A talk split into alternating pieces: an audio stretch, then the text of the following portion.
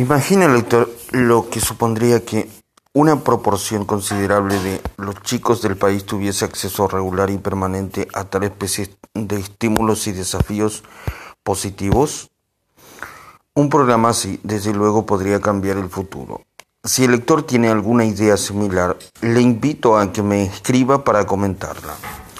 Otro ejemplo de utilización de la influencia para crear nuevas tendencias positivas es la obra de un hombre llamado Amory Lovins, jefe de investigación del Rocky Mountain Institute de Snowmass, Colorado. Desde hace varios años, Lovins ha trabajado en proyectos de explotación de energía alternativas. Actualmente son muchas las personas que opinan que la energía nuclear es demasiado cara, ineficaz y peligrosa y que no debemos seguir utilizándola. Sin embargo, el movimiento antinuclear ha conseguido pocas cosas. Precisamente por eso, porque es antinuclear, los que prefieren oír hablar de soluciones le preguntan a favor de qué está ese movimiento. A veces cuesta entenderlo. En cambio, Lovins ha tenido grandes éxitos con, con las compañías perdón, del sector energético, porque es un persuador hábil y no un mero contestario. En vez de atacar a las compañías, que explotan centrales nucleares, Lovin suministra alternativas más rentables por cuanto no precisan de instalaciones inmensas cuyo coste suele rebasar en muchos miles de millones los presupuestos iniciales. Lovins gusta de practicar lo que él llama el aikido político. Se trata de utilizar este principio como marco de, de entendimiento, perdón, para dirigir las conductas de un sentido que reduzca al mínimo los conflictos. Una vez fue llamado a declarar ante la comisión encargada de autorizar la construcción de una gran central nuclear. Las obras aún no habían empezado, pero la central había costado ya 300 millones de dólares. Empezó diciendo que no había acudido ante la comisión para declarar a favor o en contra de la central dijo que el interés común, tanto el de la compañía como el de los usuarios, estriba a tener una central susceptible a ser explorada sobre bases fiscales sanas. Luego pasó a explicar cuánto dinero se ahorraría mediante medidas de ahorro energético y cuánto iba a costar el fluido de si se construía, perdón, la costosa nueva central. Es decir, Analizó el término financieros ortodoxos los resultados para la compañía. No fue ninguna conferencia espectacular, ni se hizo esfuerzo alguno por agitar a la opinión en contra de la central ni de la energía nuclear. Cuando hubo terminado, recibió una llamada del director financiero de la compañía. En la reunión, el funcionario abordó de nuevo el tema de las repercusiones del proyecto sobre las finanzas de, las de la empresa. Perdón. Y, admitió que, y admitió perdón, que si se construía la central, la compañía tendría que suspender el reparto de dividendos, lo cual sería desastroso para la cotización, para su cotización en bolsa. Perdón.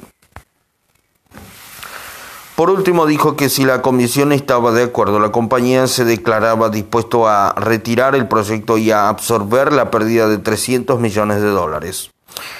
Otro caso fue el de unos agricultores del Valle de San Luis, en Colorado y Nuevo México. Tradicionalmente, la principal fuente de energía para estos agricultores era la leña que recogían en el monte, pero la propiedad cercó los costos donde solían recoger leña.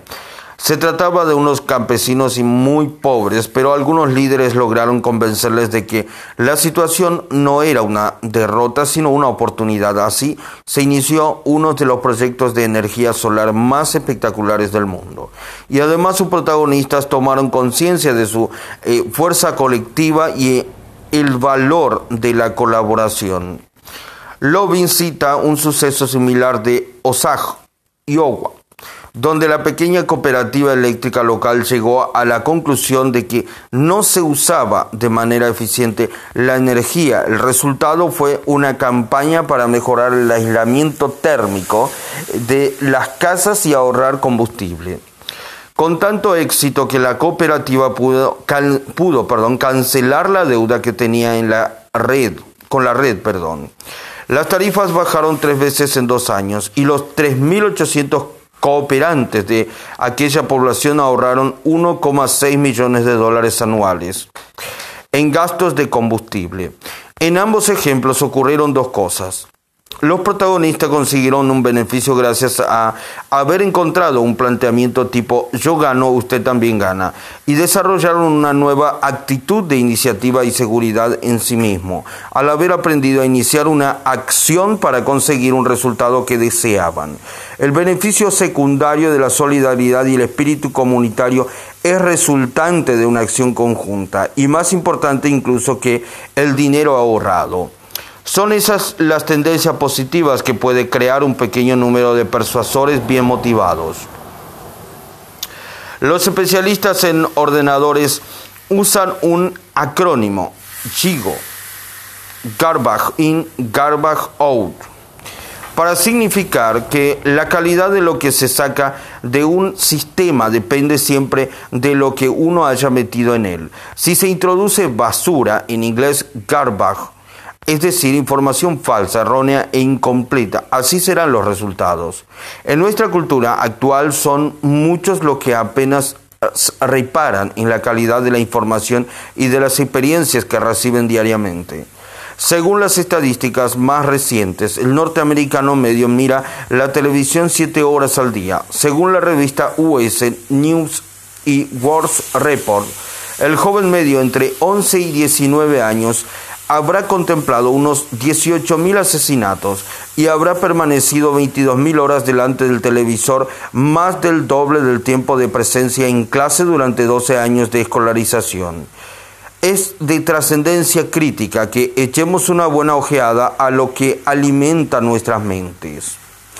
Si pretendemos que éstas se desarrollen y fomenten nuestra capacidad para experimentar y disfrutar plenamente eso que llamamos la vida, nuestro funcionamiento puede compararse con el de un ordenador. Si nos formamos representaciones internas según las cuales es loable asolar poblaciones enteras con una ametralladora o consumir basofia porque nos dicen que eso es lo que hacen los triunfadores. Serán estas representaciones y no otras las que gobiernan nuestro comportamiento.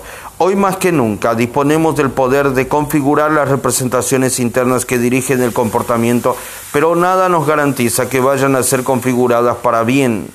No obstante, la posibilidad está ahí y sería cuestión de ponernos a hacer algo al respecto. Los asuntos más trascendentales a los que nos enfrentamos tanto a la escala nacional, a escala nacional, perdón, como a escala planetaria se refieren a los tipos de imágenes y representaciones que producimos para las masas. La creación de tendencias es la esencia del liderazgo y el verdadero el verdadero mensaje de este libro, perdón, ahora el, el lector, perdón, ahora el lector ya sabe cómo regir su cerebro para procesar la información de la manera más positiva, sabe que debe bajar el volumen y quitar el brillo de la información coherente, eh, carente perdón, de valor, y sabe cómo resolver conflictos entre sus propios valores pero si realmente quiere ser algo distinto, necesita saber también cómo convertirse en un líder y emplear esas facultades de persuasión para mejorar el mundo.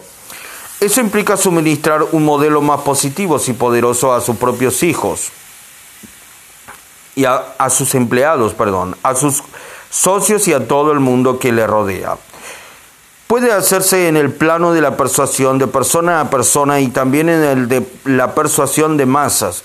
En vez de dejarse influir por las imágenes de un Rambo en pleno delirio asesino, asesino, quizás prefiera dedicar su vida a transmitir aquellos mensajes válidos que permiten convertir este mundo en algo más próximo a como uno desearía que fuese. No olvidemos que el mundo está regido por los persuasores. Todo lo que usted ha leído en este libro y cuanto eh, puede ver a su alrededor le confirma que así es sabiendo exteriorizar a escala masiva sus representaciones internas sobre el comportamiento humano y sobre lo elegante, lo eficaz y lo positivo, usted cambiará la dirección futura de sus hijos, su comunidad, su país y el mundo entero. Tenemos la técnica para hacerlo a partir de ahora. Le sugiero que la utilice. De esto se trata, en fin de cuentas, este libro. Sin duda es cuestión de maximizar su poder personal, de aprender a ser eficaz y triunfar en todo lo que uno emprenda. Pero no serviría de nada ser el soberano de un planeta moribundo. Todo lo que hemos comentado, la importancia de los marcos de entendimiento, la naturaleza de las relaciones, el modelado de la excelencia, la sintaxis del éxito, etc., encuentra su mayor utilidad cuando se aplica en un sentido positivo. ¿Qué aporte eh, perdón, que aporte éxitos tanto para uno mismo como para los demás. El poder actúa, en último término, por sinergismo.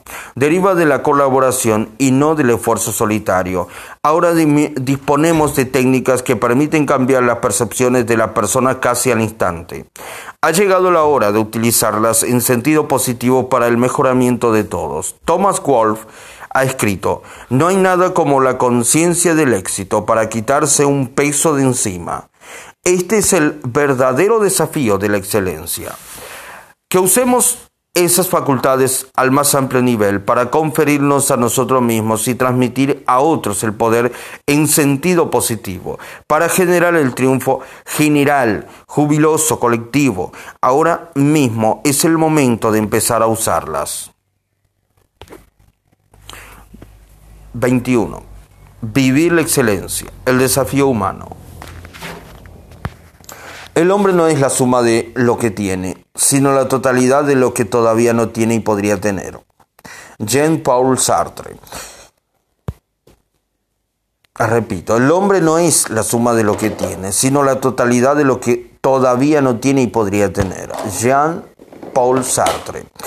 Hemos andado en largo trecho juntos. Continuar por este camino es cosa que queda a la decisión del lector.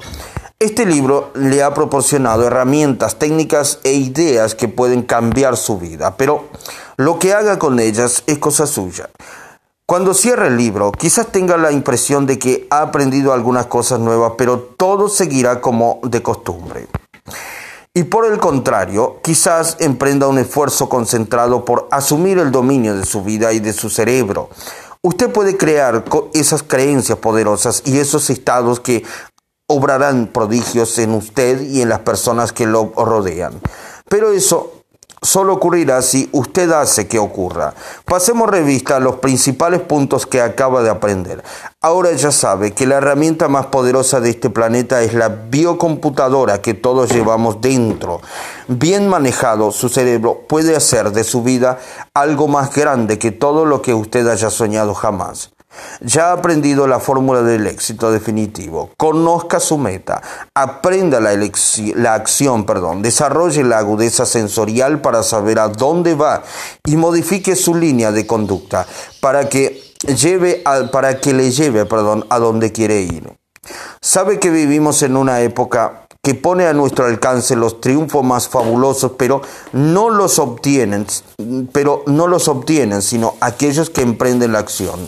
La sabiduría es importante, pero no suficiente. Muchas personas poseían las mismas informaciones que un Steve Jobs, un Ted Turner, eh, pero fueron los que actuaron quienes crearon éxitos excepcionales y cambiaron el mundo.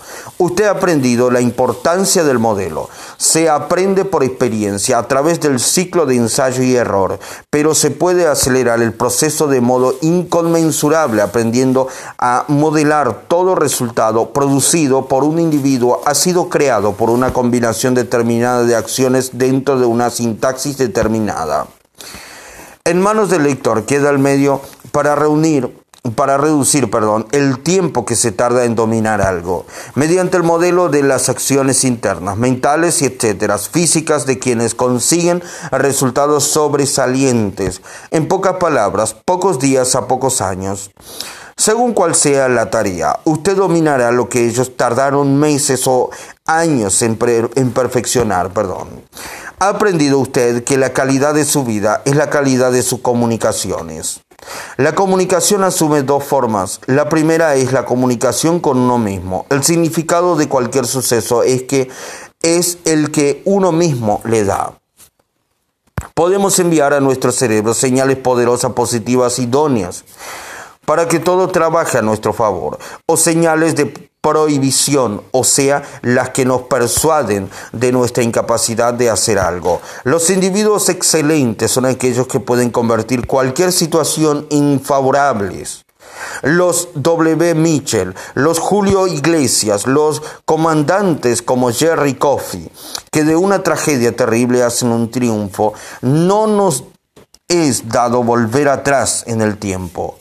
No podemos cambiar lo que ya ha ocurrido, pero sí podemos representar, sí podemos controlar, perdón, las representaciones de modo que saquemos algo eh, positivo para el futuro. La segunda forma de comunicación es la que tenemos con los demás. Las personas que han transformado nuestro mundo han sido artistas de la comunicación. Utilice lo que ha aprendido en este libro para descubrir lo que quieren los demás a fin de convertirse en un comunicador eficaz y elegante, sueño de dueños, perdón, de sus recursos. El lector sabe del tremendo poder de la fe. Las creencias positivas se convierten a un, perdón, las creencias positivas le convierten a uno en un maestro, las negativas en un perdedor. Y ha aprendido a modificar sus creencias de tal manera que vayan de acuerdo y cooperen con sus intenciones. También sabe del poder del dictado y de la fuerza de la fisiología. Ha aprendido a distinguir la sintaxis y tragedias que utiliza la gente y cómo establecer una relación con cualquier interlocutor. Ha aprendido poderosas técnicas de redefinición de marcos y de anclaje. Sabe cómo comunicarse, eh, sabe cómo comunicarse con precisión y habilidad. Cómo evitar la hojarasca, qué sofoca la comunicación y cómo utilizar el modelo de la precisión para dar eficacia a las comunicaciones de otros. Se le ha añadido, se le ha señalado, perdón, los cinco escollos principales de la ruta del éxito y ha aprendido algo acerca de los metaprogramas y los valores, que son los principios organizadores del comportamiento personal.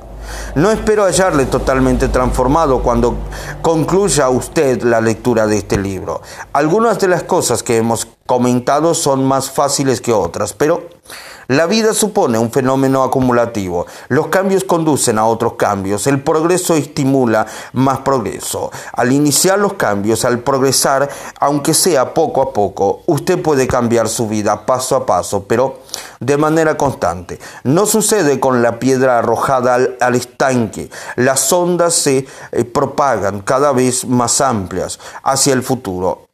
A veces resulta que el detalle más pequeño, visto retrospectivamente, ha dado lugar a las diferencias más importantes.